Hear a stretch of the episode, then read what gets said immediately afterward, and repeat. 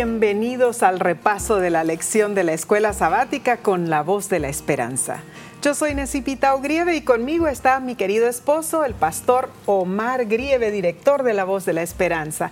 Nos alegra que nos acompañes.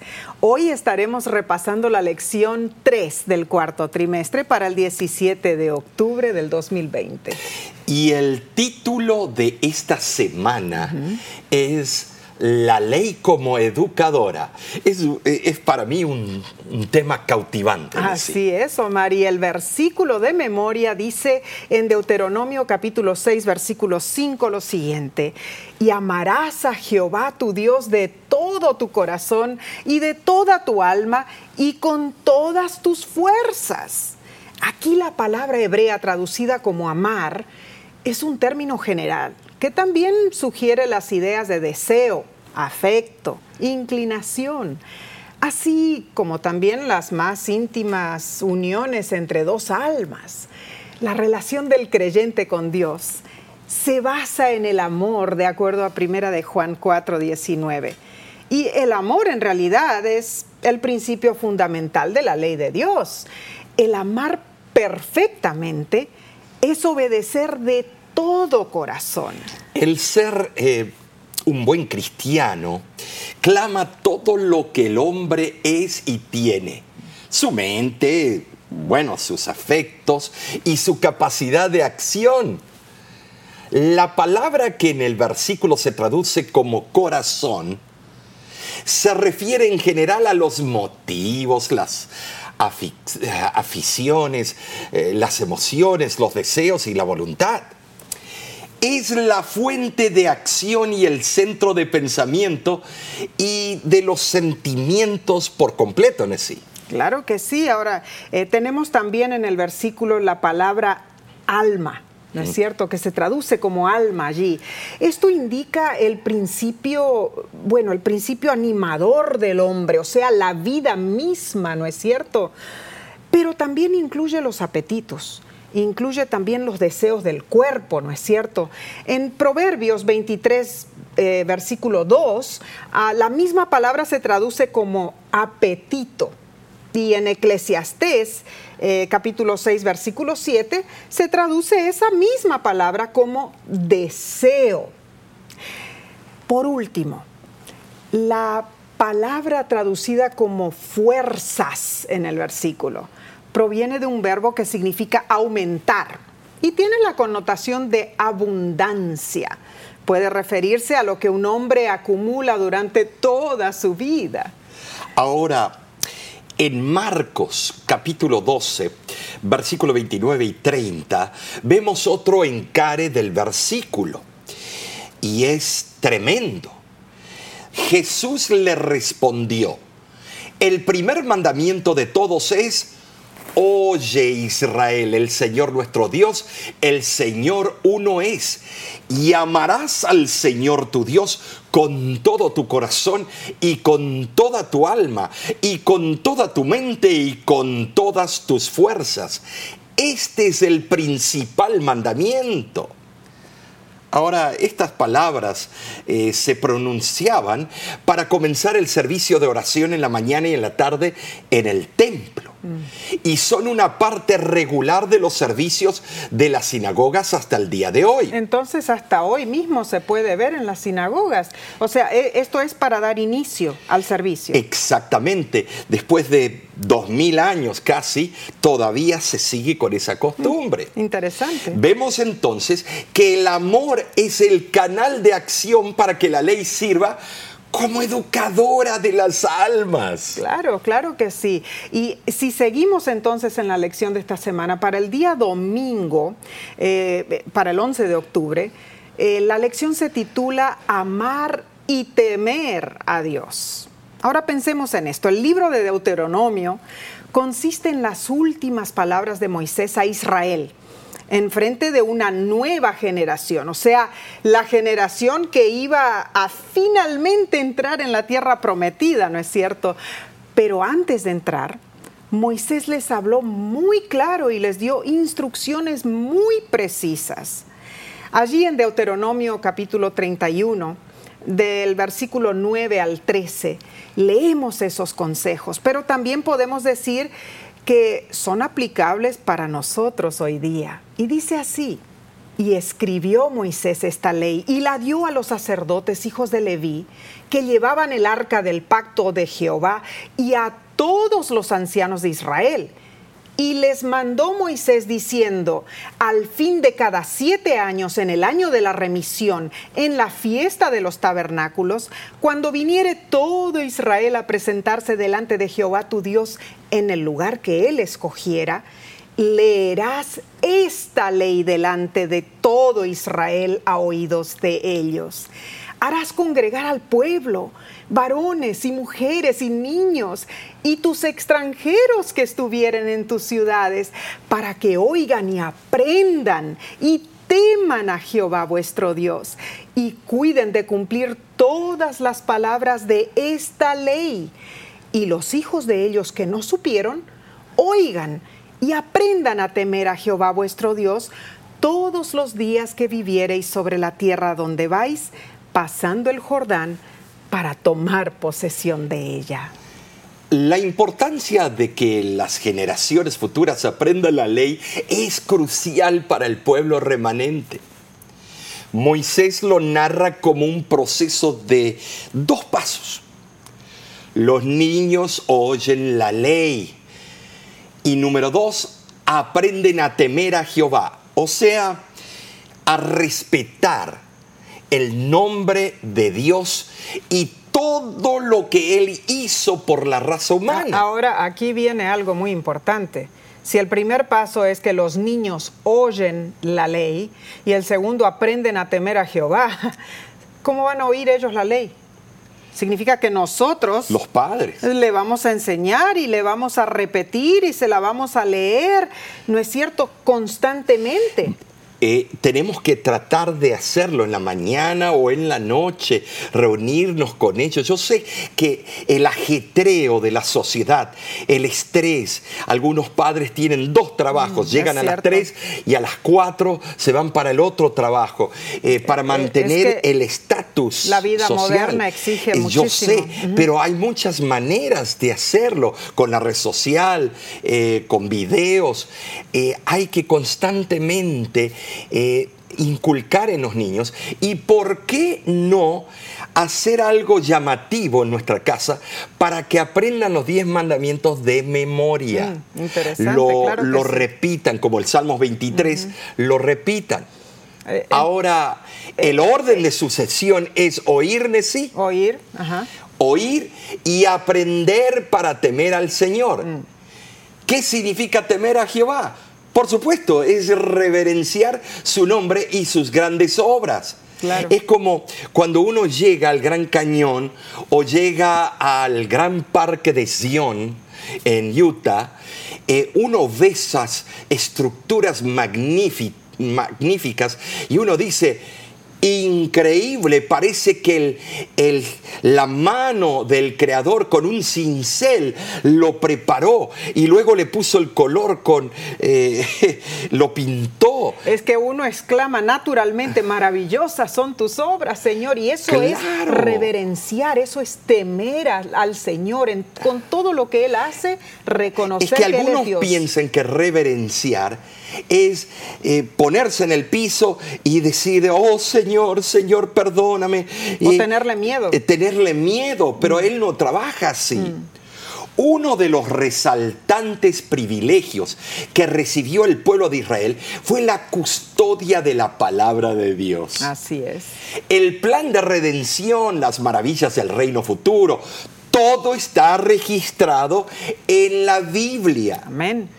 El permitir que nuestros niños se críen sin tener conocimiento de la palabra de Dios constituye una locura, Nessie. Eh, ¿Por qué? Porque ese niño eh, va a la sociedad de una forma deficiente. Le falta algunos utensilios que Dios le quiere dar en la educación cristiana. Claro.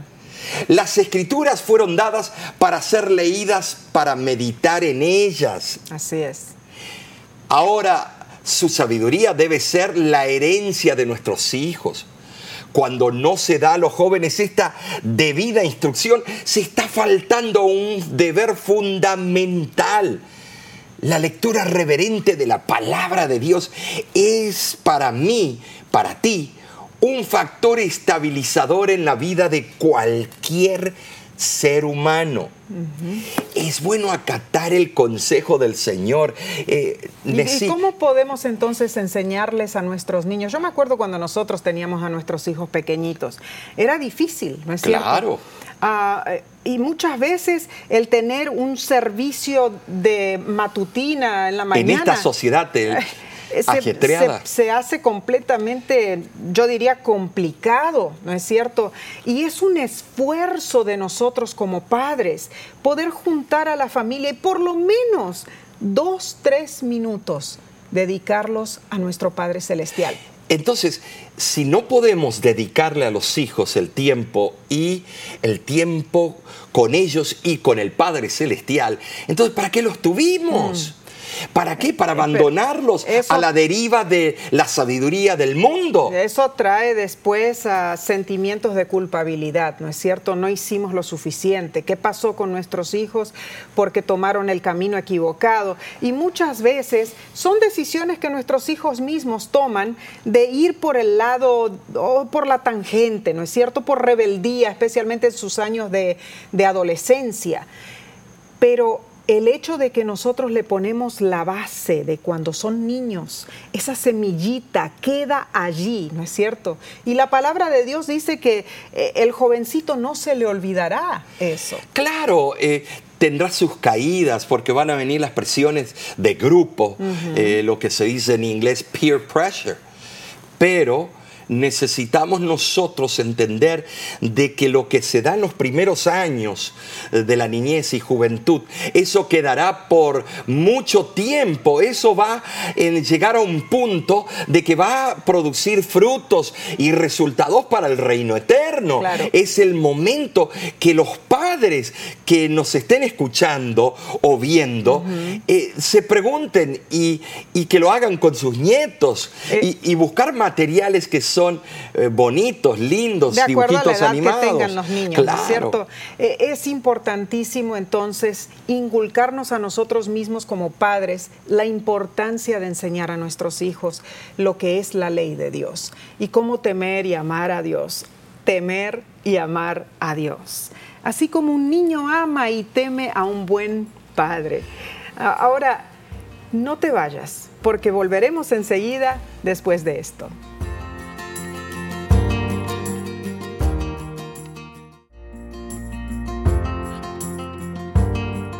Gracias por acompañarnos. Y ahora seguimos el repaso de la lección de la escuela sabática para el 17 de octubre del 2020. El título del día lunes es Un testigo contra nosotros. Vemos que Moisés hizo preparativos antes de su muerte porque existían preocupaciones en su mente sobre la actitud del pueblo de Israel con respecto a la ley. Y comienza diciendo en Deuteronomio 31, versículo 14, esperad en el tabernáculo, o sea, permaneced allí. Parece que Dios iba a manifestarse, Omar, en una forma gloriosa y le dio órdenes específicas, ¿no es cierto?, al pueblo de Israel es que en ciertas ocasiones especiales la columna de nube que descansaba sobre el tabernáculo en el desierto se trasladaba hasta la puerta del tabernáculo y allí traslucía la gloria de Jehová. Lo que habrá sido eso, Ah, pero para esos días. Tremendo, tremendo. Ya se manifestaban ciertas tendencias que indicaban sí bueno, ¿cuál sería la futura conducta de la mm. nación? Tristemente, así era. Un triste cuadro para el pueblo de Dios. Así es. El salmista registra la historia de Israel diciendo que habían fornicado. Mm. Ellos conocían bien su deber para con el verdadero Dios, pero sí fallaron. Claro, y, Moisés entonces ahora les exhorta, eh, eh, les exhorta diciendo que el libro de la ley serviría de testigo como si fuese un ser vivo que puede reprender. Dios le dijo que invalidaría el pacto porque adoraron a otros dioses. En el pacto habían acordado reconocer al Señor como Dios para amarle y, servirle únicamente a Él. Mas Dios quitaría su mano protectora si se apartaban sus rostros de la verdad. El pueblo ya había determinado su conducta y era difícil, si no imposible, lograr que cambiara. Ya era como un árbol torcido, yo Claro creo. que sí. Ya estaban yendo en forma equivocada, ¿no? Pero Dios le había dado sus, sus leyes para que sirviera de recordatorio continuo de su inmensurable amor. Así es. Ellos no eran ajenos decía la voluntad de Dios, ellos sabían muy bien lo que Dios requería y quería de ellos. Ah, claro, claro, seguramente eh, los principios grabados en, en aquellas dos tablas de piedra eran de tal naturaleza que era indispensable ponerlos en una categoría aparte. El decálogo, los diez mandamientos, eran supremos el libro que contenía las palabras de esta ley, según Deuteronomio 31, 24. Y en Romanos capítulo 3, versículo 19 al 23 leemos lo siguiente. Pero sabemos que todo lo que la ley dice, lo dice a los que están bajo la ley para que toda boca se cierre y todo el mundo quede bajo el juicio de Dios, ya que por las obras de la ley ningún ser humano será justificado delante de él, porque por medio de la ley es el conocimiento del pecado. Pero ahora, aparte de la ley, se ha manifestado la justicia de Dios, testificada por la ley y por los profetas la justicia de Dios por medio de la fe en Jesucristo para todos los que creen en Él, porque no hay diferencia, por cuanto todos pecaron y están destituidos de la gloria de Dios, siendo justificados gratuitamente por su gracia mediante la redención que es en Cristo Jesús. Para que los judíos vieran claramente la evidencia de las escrituras, el apóstol Pablo llama la atención al hecho de que el Antiguo Testamento habla especialmente a aquellos a quienes les fue dada. Pablo expresa la idea de lo que la ley lo, lo dice, la ley dice y lo habla.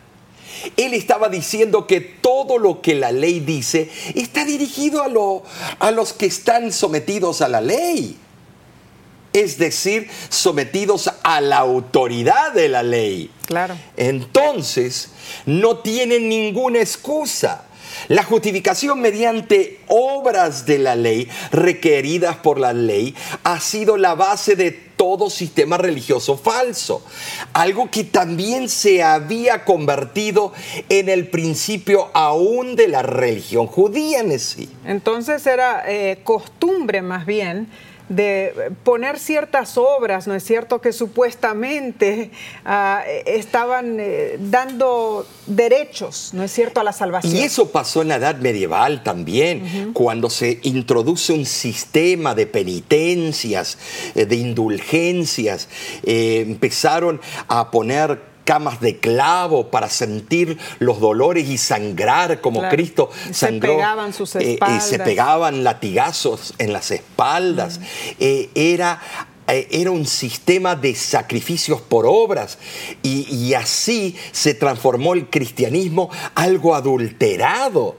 Pero Cristo les decía que no, Claro. que somos salvos por las obras de Cristo, eh, su sangre vicaria. Somos justificados si depositamos nuestra fe en Él. Mm, interesante, pero, pero las obras que se hagan para obedecer cualquier ley, ya sea que ésta se conozca por la razón, la conciencia o la revelación, no pueden justificar al pecador delante de Dios, de ninguna manera.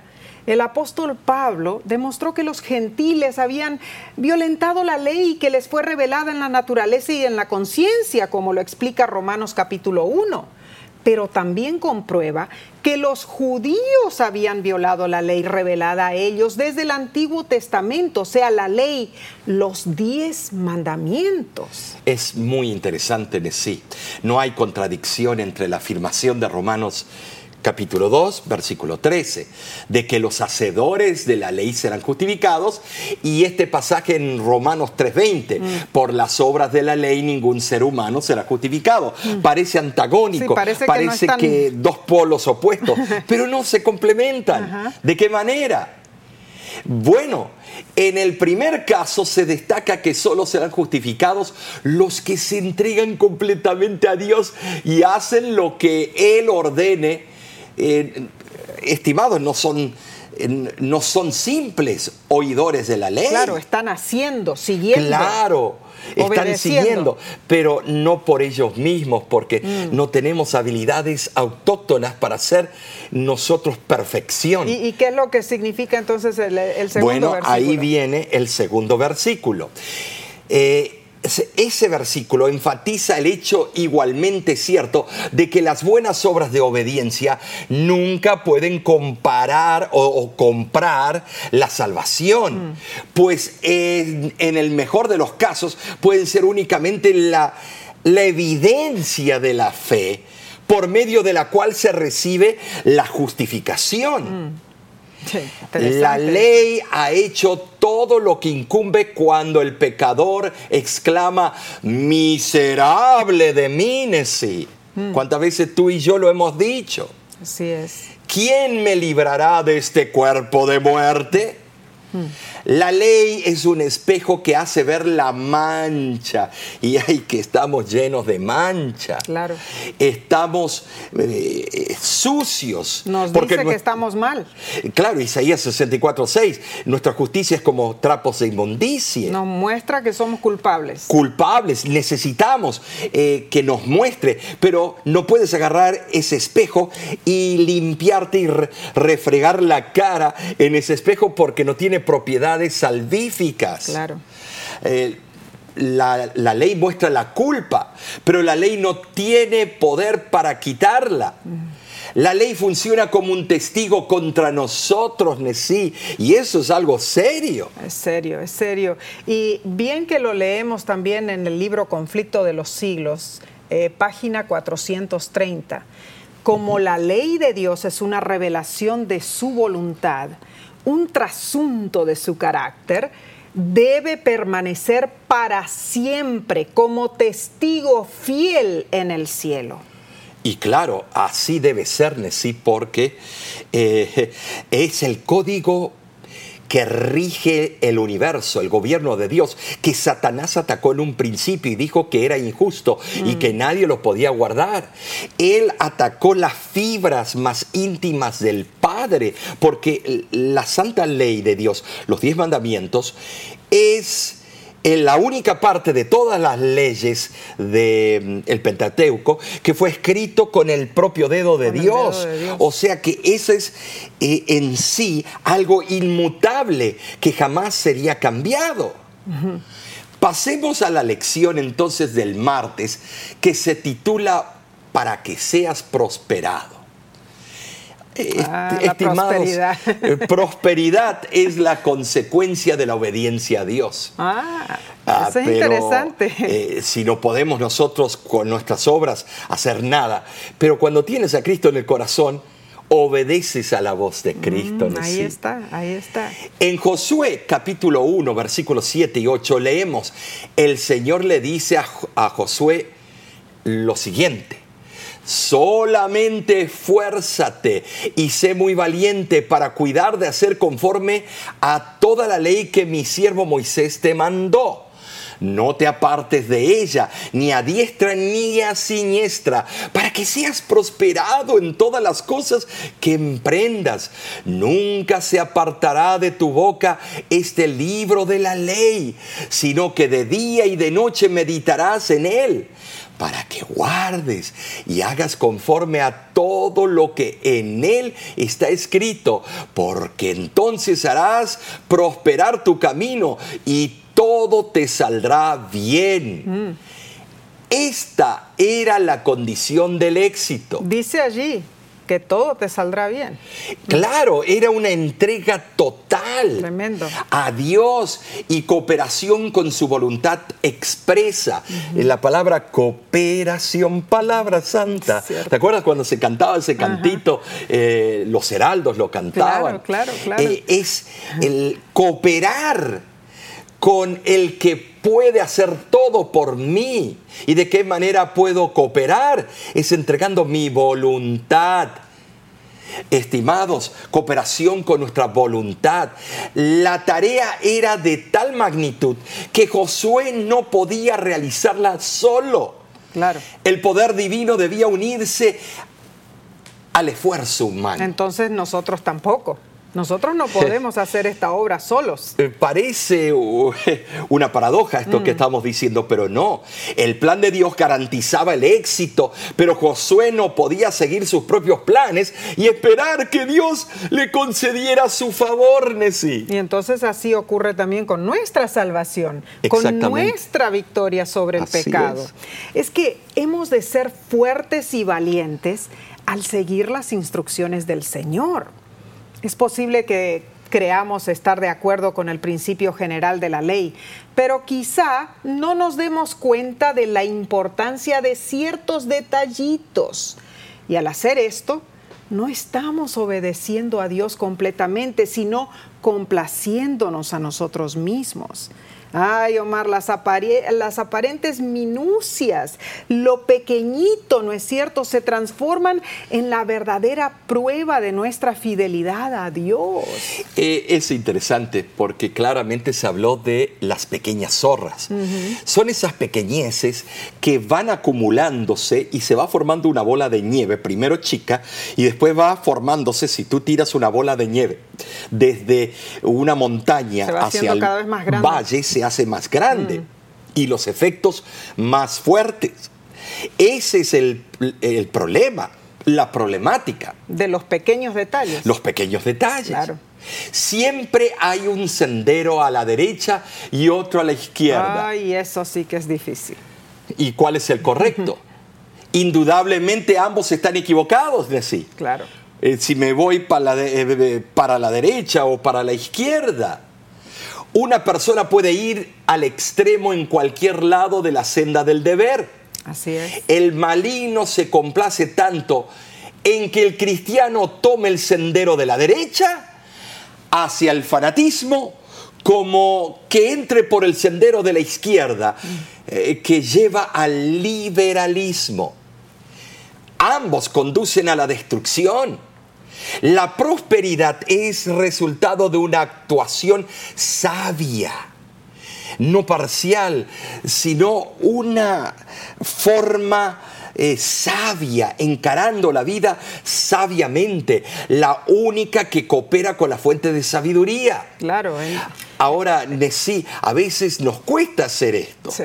Actuar es que en no forma sabia. No es fácil porque somos personas egoístas, ¿no es cierto? Sí. Y no buscamos la sabiduría de Dios en esto. Solamente con la ayuda de nuestro Padre Celestial realmente podremos tener la victoria. Y es lo que Dios le explicó a Josué. Eh, se esperaba que Josué hiciera lo que se le había mandado al pueblo. Él también como líder. No como decreto arbitrario, sino porque sería la clave de su propio éxito. O sea, a Josué le dijo, tú también tienes que seguir estos mandatos. En Patriarcas y Reyes, página 342, nos dice que después que se establecieran en Canaán, los preceptos divinos debían repetirse diariamente en cada hogar. A fin de que el pueblo pudiese aprender de memoria la ley, debía escribirla en los postes de sus puertas y enseñarlas continuamente a sus hijos. Este ejemplo lo vemos en Deuteronomio 11, del 18 al 21. Es más, sí, eh, tejían, eh, ponían al borde de los mantos los diez mandamientos. Ahí Eh, bordado, ¿no? Es que eh, los seres humanos somos oidores olvidadizos. Así es. Y necesitamos recordarnos constantemente, es una relación de amor con nuestro Creador. Es decirle a nuestro cónyuge todos los días de nuestra vida, escribirle una notita, algo y decirle, te amo, te amo. Ya sabe él o ella que lo amamos. Pero si no lo hacemos en algo palpable, visible en sí, eh, llega a ser un formalismo y ya lo tomamos por sentado y se va enfriando la relación. Así es. Así que hoy todos podemos tener un ejemplar de la ley. Maravilloso privilegio. Claro. El deber que tenía Josué de tener siempre a flor de labios esas palabras es hoy igualmente importante y sagrado. La obediencia a la ley de Dios es todavía la clave del éxito, porque nos sintoniza con la armonía del cielo. Amén. Fuimos creados para vivir en armonía con las leyes divinas. La obediencia a ellas nos aseguran en sí el éxito físico y espiritual. Eh, yo, te voy a decir algo. Algunos dicen, no, fue abolida en la cruz del Calvario. Bueno, si fue abolida, quiere decir que también eh, fue abolida no matarás. Así que vayamos y matemos. Fue abolida, no adulterarás, así que vayamos y quitémosle la esposa a un mejor amigo. De ninguna manera. De ninguna manera. ¿Qué estás diciendo? La ley es eterna, siempre fue eterna. claro, Malaquías lo dice. Yo soy Jehová y no cambio. Amén, Entonces tenemos que darnos cuenta claramente la importancia de que esos principios son perdurables. Entonces, si tenemos eh, nuestra copia de la Biblia con los diez mandamientos en nuestra casa, pero muchas veces los tenemos empolvando por allí, ¿no es cierto?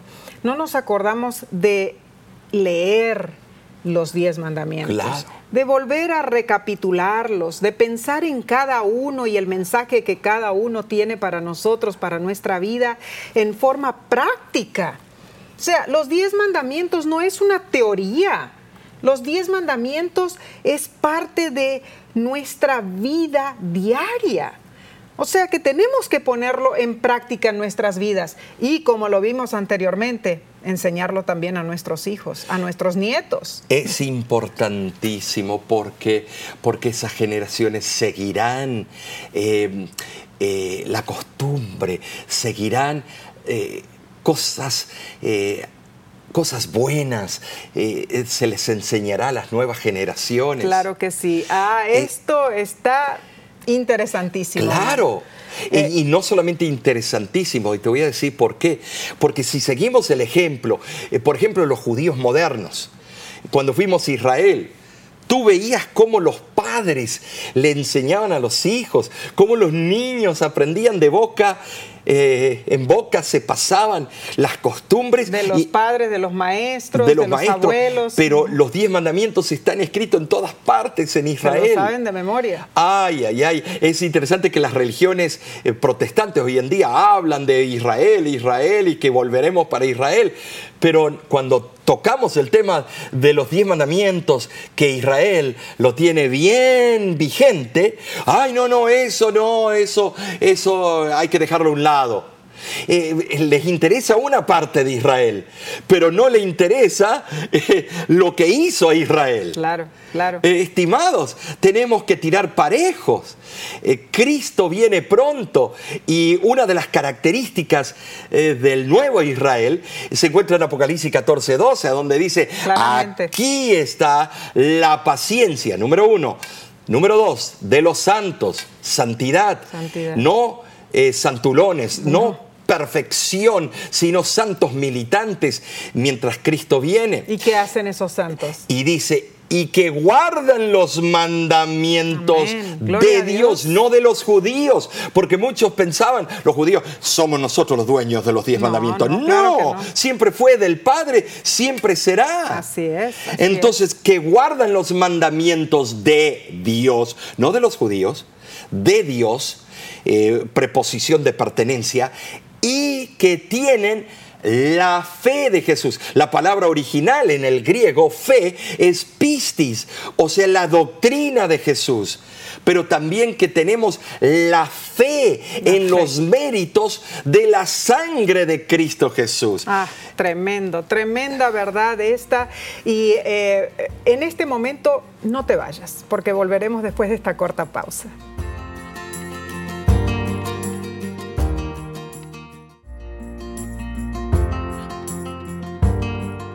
Muchísimas gracias por acompañarnos en este estudio de la lección de la Escuela Sabática con la voz de la Esperanza.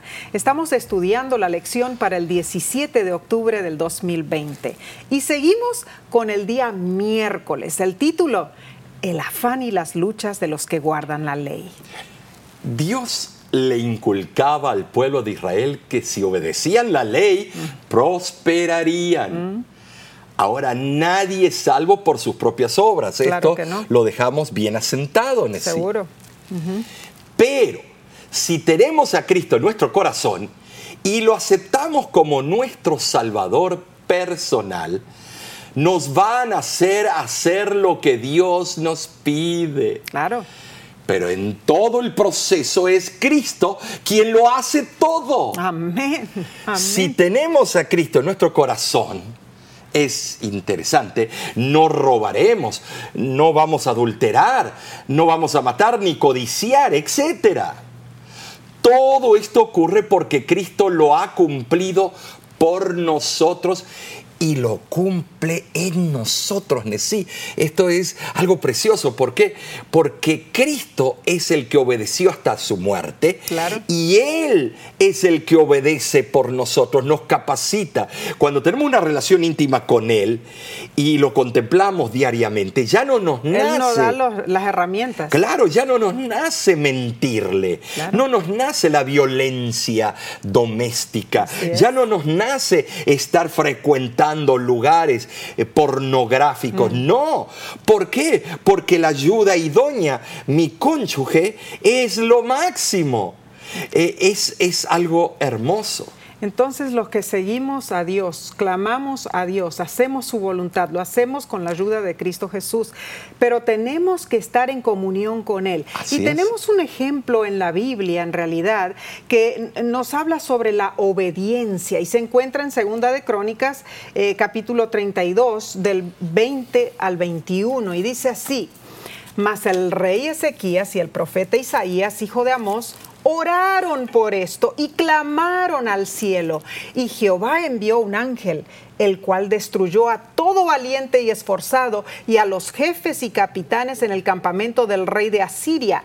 Este se volvió, por tanto, avergonzado a su tierra y entrando en el templo de su Dios, allí lo mataron a espada sus propios hijos. Después de la primera tentativa de los enviados asirios para desanimar a los habitantes de, Jerusalén, perdón, eh, el rey Ezequías había mandado un mensaje al profeta Isaías para instarlo a que orara a Dios. Y había recibido la respuesta del profeta de que el Señor enviaría un, un súbito terror sobre Sennacherib. Mas los enviados de Sennacherib efectuaron una segunda visita con nuevos mensajes insultantes. Así que Ezequías llevó la carta al templo y buscó fervorosamente otra vez la ayuda del Señor. Y el profeta Isaías le dijo que Dios había oído su oración y que defendería la ciudad de Jerusalén. Ah, Sennacherib fue muerto por sus dos hijos, Omar. Eh, sus dos hijos Adramelech y Sarecer. Y la muerte de Sennacherib ocurrió en el año 681 a.C., de acuerdo a la cronología de los registros asirios. Ahora, esta historia comprueba la importancia de la obediencia a Dios. Es cierto. Siempre debemos predicar y enseñar esto. Sin embargo, hay quienes son fieles, amantes y obedientes, y aún así también les ocurren desastres. Es cierto eso. Ahora, sí, esto me lleva a mí al caso que ocurriera ahora hace unos meses con nuestra tía, mi tía Lili. Una mujer de Dios, una mujer devota, una mujer que ayudaba eh, con la colegiatura de tantos jovencitos para que llegasen a ser pastores, recuerdo, Recuerdo, eso. Eh, ella daba sus fondos para alimentar a los pobres en la ciudad a donde ella vivía. Tremendo. Y, estimados, nunca hubiera pensado de que una mujer tan buena, tan llena de amor, una mujer que servía y ayudaba a todo el necesitado, eh, reconocida. Cuando se hablaba de su nombre, no interesaba de qué parte eh, fuesen las personas, aunque no fuesen de la misma iglesia, decían, oh, esa mujer es una santa, que esa mujer que está ayudando a tantas personas. Resulta que iba con el carro, el auto, y estaba lloviendo y dos jóvenes que no estaban mirando muy bien. Venían en una camioneta. Venían en una camioneta a alta velocidad y como los caminos son de mano va, mano viene. La chocaron de frente. Chocaron de frente porque patinaron en un charco de, agua, no pudieron dominar el, el, vehículo y la chocaron de frente y Lili murió a cabo de días, murió por ese tal vez acto negligente. Entonces los fieles hijos de Dios también sufren. Claro, mm. eh, claro. Y tenemos nosotros también a Job. Oh, ¿y eso ¿Cómo explicamos eso? ¿Cómo explicar? La verdad es que no podemos nosotros explicar eh, la razón por que vivimos en un mundo de pecado. Mm. En el gran conflicto hay estragos buenos y malos. Eh, sufrimos y ninguno de nosotros estamos inmunes. Esto lo podemos ver con la pandemia del COVID-19. Así es. Sin lugar a dudas, las personas buenas y fieles, los que respetan la ley, no siempre han prosperado, al menos según nuestro entendimiento de la prosperidad. Ah, claro, porque nuestra forma de comprender prosperidad es muy diferente. Y nos llaman, nos escriben a la voz de la esperanza. Eh, personas hablando de que toda su familia está infectada. Algunos están en el hospital, otros están en la casa porque eh, tienen síntomas más leves. Y muchos de ellos son muy buenos cristianos que aman al Señor, hacen su voluntad. Eh, ahora, tenemos otro ejemplo, una historia impactante en realidad. Claro. En el libro de Marcos, el capítulo 6, versículos del 25 al 27, leemos. Entonces ella, o sea, Salomé, la hija de Herodías, entró prontamente al rey y pidió diciendo, quiero que ahora mismo me des en un plato la cabeza de Juan el Bautista. Y el rey se entristeció mucho, pero a causa del juramento y de los que estaban con él a la mesa, no quiso desecharla. Y enseguida el rey, enviando a uno de la guardia, mandó que fuese traída la cabeza de Juan. Y esto es impresionante, lo que habrá sido eso. Eh, vemos según eh, lo que nos cuenta el historiador Josefo, ¿no es cierto? Que en realidad eh, Juan había estado encarcelado en la fortaleza de Macaeros. Y, y me imagino que por la rapidez con que Juan fue decapitado, demuestra que tal vez el festejo de ese famoso cumpleaños se estaba celebrando en algún lugar muy cercano a la cámara de la prisión a donde estaba Juan. Ahora, Herodes temía a Juan y también temía al pueblo. Además, temía a Herodías. Vemos nosotros claramente que eh, Herodes le faltaba, como dicen algunos, le faltaba la columna vertebral, mm. o sea, la espina dorsal. Sabemos que eso es de los peces, pero le faltaba eh, esas agallas para darle al pecado el nombre que corresponde. Mm, y entonces quiso conformar a todos, menos a la voluntad divina. Herodes era esclavo de sus temores. Supersticiosamente Herodes temía a Juan cuando estuvo muerto, tanto como lo había temido cuando estaba vivo. Es cierto. Para Salomé no significaba nada el espantoso obsequio. Era una jovencita, ¿no? Claro, ella lo pidió porque la mamá le insistió. Claro. Pero era algo valioso para su sanguinaria madre. Unos nueve años más tarde, en el año 39 después de Cristo, Herodes Antipas y Herodías fueron desterrados por aspirar a la dignidad real, así lo dice Josefo en su libro Antigüedades. En esta historia vemos el sufrimiento de Juan, un hijo de Dios. Mm. A veces Dios permite que las consecuencias se cumplan para un propósito mayor, por supuesto, sabemos que Juan verá la vida eterna en sí. Y es interesante porque, porque un hombre tan piadoso, un Él hombre preparó el camino para preparó Cristo el Jesús. camino, tan entregado, tener que sufrir el martirio. Nessie. Tremendo, tremendo. Ah, pero Omar, e- e- el sacrificio de un ser humano jamás se iguala al sacrificio de Cristo. La, sierva del Señor nos dice en el libro Testimonios para la Iglesia, volumen 1, lo siguiente, Cristo es nuestro modelo. Su vida fue un ejemplo de buenas obras. Fue varón de dolores y experimentado en quebranto. Comparad vuestro estilo de vida con el del Maestro, quien realizó un sacrificio tan grande para que pudierais ser, ser salvos. Pasó con frecuencia toda la noche sobre el suelo húmedo en oración, con intenso sufrimiento. Buscáis vuestro placer personal. Escuchad las conversaciones vanas y frívolas. Oíd la risa, los chistes, las bromas. ¿Es así como se imita al modelo? Continuad escuchando. ¿Se menciona a Jesús? ¿Constituye la verdad el tema de conversación? ¿Se glorían los participantes en la cruz de Cristo? En cambio, es esta moda, aquel sombrero, ese vestido, lo que dijo aquel joven o aquella señorita, o las diversiones en las que están planeando participar. ¡Cuánta alegría! Se sienten atraídos los ángeles y se acercan alrededor de ellos para dispersar las tinieblas con las que Satanás los rodea. De ninguna manera. Ved cómo se alejan los ángeles con tristeza. Veo lágrimas en el rostro de esos ángeles. ¿Será posible que se haga llorar a los ángeles de Dios? Eso es lo que sucede. Ay, esta cita me, me sacude, Omar, en realidad, porque sufrimos, es cierto, pero cuán a menudo nos ponemos a pensar en lo que sufrió Cristo por nosotros. Es, es, cuán cierto. Esa cita es relevante en sí.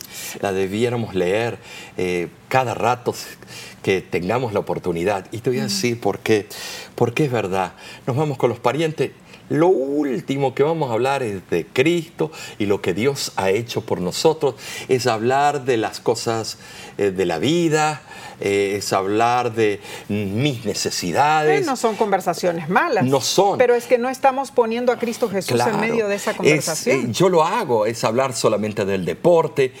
Y, ¿y dónde está Cristo en nuestra conversación? Mm, tremendo, Eh, tremendo. En el capítulo de la fe, me refiero a Hebreos capítulo 11, versículo del 13 al 16, vemos ejemplos de santos líderes que sufrieron por la causa del Señor. Así es. Pero dice que por la fe, por fe, lo hicieron. Y leo, conforme a la fe murieron todos estos sin haber recibido lo prometido, sino mirándolo de lejos y creyéndolo y saludándolo y confesando que eran extranjeros y peregrinos sobre la tierra. Notemos que su fe en esas promesas los hizo renunciar al presente y vivir exclusivamente para el futuro en sí. Claro. Ellos vivían mirando a lo que viene. Lo mismo tenemos que hacer nosotros en estos tiempos. Tenemos que estar mirando a lo que viene. Tenían audaces sus ojos espirituales. ¿no es cierto? Claro. Mm. No entraron en posesión de la herencia prometida. Aunque estaban en el mundo, se daban cuenta que no eran del mundo. Tenían en vista otro propósito más grandioso. Comprendían la condición transitoria de esta vida y, y la permanencia de las cosas que solo veían de lejos por la fe. Así es. Vivían para el futuro, no para el presente. Dios es reconocido como Dios de ellos porque reflejan su carácter. Cristo advirtió que en el gran día final Él se avergonzará de todo aquel que haya intentado salvar su vida para ganar lo que el mundo ofrece. ¿Quién está dispuesto a perder su vida? Renunciando a ella por Cristo, en realidad la estará salvando. Eh, eh, yo veo los que murieron eh, bajo las inquisiciones de la Iglesia Apostólica Romana. Eh, cuenta la historia, Benedocte, un gran eh, historiador, cuenta de que iban al martirio como si iban a una boda. Y cuando estaba prendida la hoguera, cantaban himnos al Señor. Ese es para mí el don del martirio. no todos lo tenemos. No, la verdad que no. Ahora pasemos, Omar, a la lección del jueves. Y se titula Jesús nuestro ejemplo. Jesús es el único que vivió en perfecta obediencia al Padre, en perfecta obediencia a la ley de Dios. Uno de los versículos que más me ayuda a mí a entender por qué Jesús es nuestro ejemplo se encuentra en Primera de Juan capítulo 2 versículo 6 y dice, el que dice que permanece en él debe andar como él anduvo. Cuando ponemos nuestros ojos en Cristo, y nos enamoramos de Él, nos nace hacer su voluntad. Eh, el autor de la lección, Omar, del día jueves, añade que así como Dios dijo a Moisés que escribiera su ley para que fuera un testimonio para Israel, Cristo fue la encarnación viva del testimonio para sus apóstoles, sus discípulos, los pecadores y los santos. Es increíble. Filipenses capítulo 2 versículo 8 añade sí. Y estando en la condición de hombre, se humilló a sí mismo, haciéndose obediente hasta la muerte y muerte de cruz. Su apariencia exterior lo denotaba, hermanos. Jesús era un ser humano, pero al mismo tiempo era algo más era Dios tanto como hombre, misteriosa combinación de las dos naturalezas, la humana y la divina. Así es. Hecha posible por el misterio de la encarnación. Tremendo. En el comentario bíblico adventista, página 162, nos dice eh, esto que es algo maravilloso, hablando la parte de los evangelios, el comentario bíblico eh, donde se trata eh, Mateo, Lucas, Marcos y Juan dice que la obediencia de Jesús lo llevó a entregar su vida. Fue sin duda alguna humillación el hecho de que Dios se hiciera hombre y que después siendo hombre muriera una muerte oprobiosa en la cruz. Así como Isaac se había sometido voluntariamente a su padre cuando se le dijo que él era la víctima que sería colocada sobre el altar. Así también Cristo, quien podría haber rehuido la cruz, se sometió voluntariamente a morir por los seres humanos pecadores. La obediencia nuestra debe ser de la misma naturaleza como fue la obediencia de Jesús. Es que obedecer significa seguir el ejemplo de Jesús. Todo lo que Él hizo, ¿no es cierto?, nos dejó a nosotros como pauta para que siguiéramos su ejemplo. No es fácil muchas veces, Omar. No es, pero con la contemplación diaria, mirando a Cristo todos los días de nuestra vida, vamos nosotros a enamorarnos del Maestro y las características de su carácter van a ir entrando en nuestra mente y vamos a llegar un día a ser compatibles, compatibles con el carácter de Cristo. Entonces es un esfuerzo mutuo, es un esfuerzo con la ayuda de Dios, con la ayuda de Cristo Jesús en mi corazón. Y es un esfuerzo diario. No podemos descuidarnos ni un solo día. La contemplación tiene que ser diaria. Tenemos que estar en contacto con Él constantemente. Es por eso Espero que el estudio de esta semana te haya ayudado a entrar en comunicación con Cristo. Eh, en esta educación continua que tenemos, que el amor de Cristo, que el Espíritu Santo nos eduque en esta escuela de aprendizaje eh, espiritual que podamos nosotros decir juntamente con el resto de los cristianos, Ese es nuestro Dios. Le hemos esperado y Él nos salvará. ¿Qué te parece si hoy tú entregas tu vida al Maestro? Amén. Si hoy tú vuelves a reconfirmar tus votos con el Señor. Si hoy aplicas lo que aprendiste esta semana, que puedas tú tener una relación preciosa con tu Salvador y que puedas tú decir, Señor, aquí está mi familia, te la presento cuando allá se pase lista.